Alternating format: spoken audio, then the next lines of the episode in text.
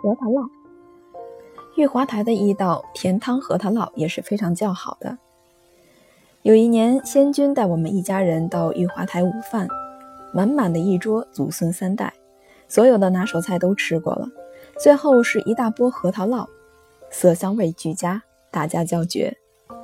仙慈说：“好是好，但是一天要卖出多少波，需大量生产，所以只能做到这个样子。改天我在家里试用小锅制作，给你们尝尝。”我们听了大为雀跃，回到家里就天天缠着他做。我母亲做核桃烙是根据她为我祖母做杏仁茶的经验揣摩着做的。我祖母的早点除了燕窝、哈什马、莲子等之外，有时候也要喝杏仁茶。街上卖的杏仁茶不够标准，要我母亲亲自做。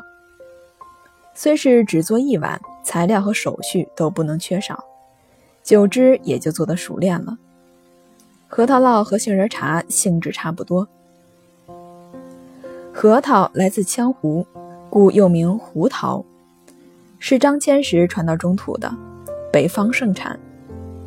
取现成的核桃仁儿一大捧，用沸水泡。司马光幼时请人用沸水泡，以便易于脱去上面的一层皮，而谎告其子说是自己包的。这段故事是大家所熟悉的。开水泡过之后，要大家帮忙剥皮的。虽然麻烦，数量不多，顷刻而就。在馆子里，据说是用毛刷刷去的。核桃要捣碎，越碎越好。取红枣一大捧，也要用水泡，泡到胀大的地步，然后煮，去皮，这是最烦人的一道手续。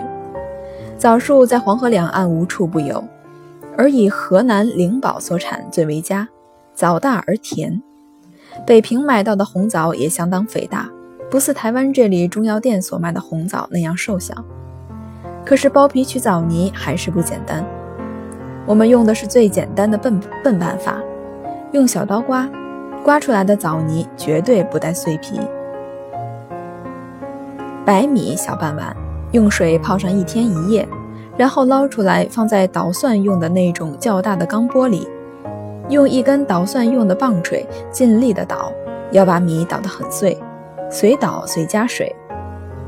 碎米渣子连同汁水倒在一块纱布里，用力拧，拧出来的浓米浆留在碗里待用。